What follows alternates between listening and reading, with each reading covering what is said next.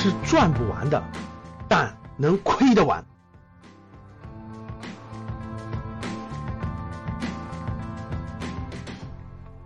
我回顾一下啊，上半年咱们的疫情探底加上冰火两重天啊，造成了整个上半年的这种市场的情况。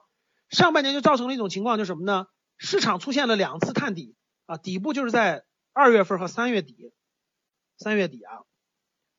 第二呢，就是这个，我我我刚才说的不是广告啊，这个这个完全是很重要的内容啊，你你你可能也没听懂啊。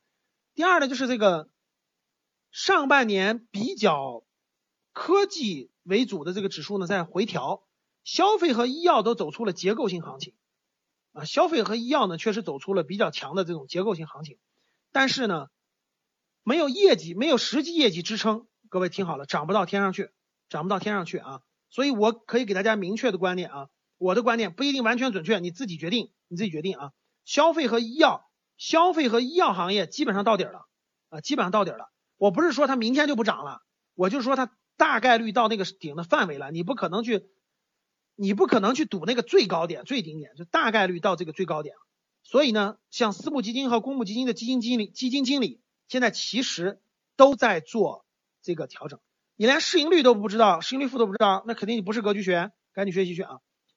所以呢，这个像私募基金和公募基金的基金经理啊，基本上他们都要设设计一个调仓换股啊，基本上要调了。如果不调，未来就未来这边涨得越来越高，那边那边也起来了以后，他就没机会了。所以我认为七月一号是个信号，你回头可以看，你可以看啊。所以呢，各位千万不要看雪球上写的什么。什么三傻什么敢说三傻的都是都是韭菜啊，用不了多久他就是韭菜了，他根本没有经历过资本市场，所以有安全边际的投资人更有未来。大家一定要有安全边际啊，有你的能力圈，有你的安全边际，知道你买的是谁啊，不要随便这个，不要随便去这个盲目这个跟风。现在千万不能盲目跟风了啊，你再盲目跟风你就那啥了啊。第四。二零二零年下半年，我说一下投资策略啊。第一个，消费和医药应该适当的减或者换啊，消费医药一些特别贵的科技啊，应该适当的换，换到什么？换到那个中国的核心资产、优秀垄断加低估的公司上啊，因为它开始调了啊。那个科技等的指数基金或者龙头可以少量配置，不能重仓啊。目前所有高估值的，不要再那个，不要再作为那个重仓啊。应该在下半年或明年，我相信会迎来一个回报期的，各位，我相信会迎来回报期的。我们的要求并不高啊，我相信会有个回报期。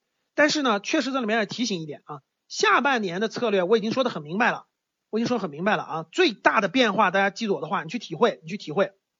我其实不知道下半年是一定涨还是跌，各位，我不知道。但是我可以明确告诉大家，消费和医药差不多到头了啊。然后呢，大资金市场的大资金主要是被呃公募基金和私募基金的基金经理掌控的。他们也面临一个调仓换股，他们的调仓换股应该就在最近，应该就在最近，所以慢慢慢慢调完了以后，市场特别便宜的就会往上涨，市场特别贵的就会慢慢往下掉，所以呢，这个结构大家要把握住了。所以，我如果你过去坚守的就是对的，那你就坚守啊。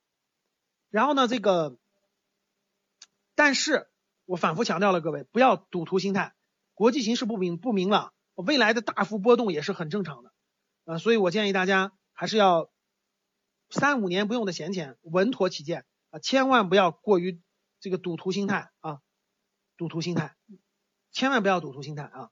如果市场涨得比较高了，我举个例子啊，如果后面市场如果涨得比较高了，你的你的你的收益比较，你的收益已经相对不错了，比如说刚才有的人今年收益都百分之三五三四十了，二三十了，那我很清晰的建议你，这个适当的降低仓位啊，适当的降低仓位啊，不要仓位特别。重了，适当的降低一些啊。如果现在这种状态下往上涨的比较多了，那我建议适当的降低一些，不要太重啊。因为市场，因为市场它未来一定会有大的波动，它未来一定还会有大的波动啊，不会是一直往上或者怎么地的。未来就是个结构。今天的节目就到这里吧。如果你想系统学习财商知识，提升自己的理财能力，领取免费学习的课件。请添加格局班主任五幺五八八六六二幺，我们下期见。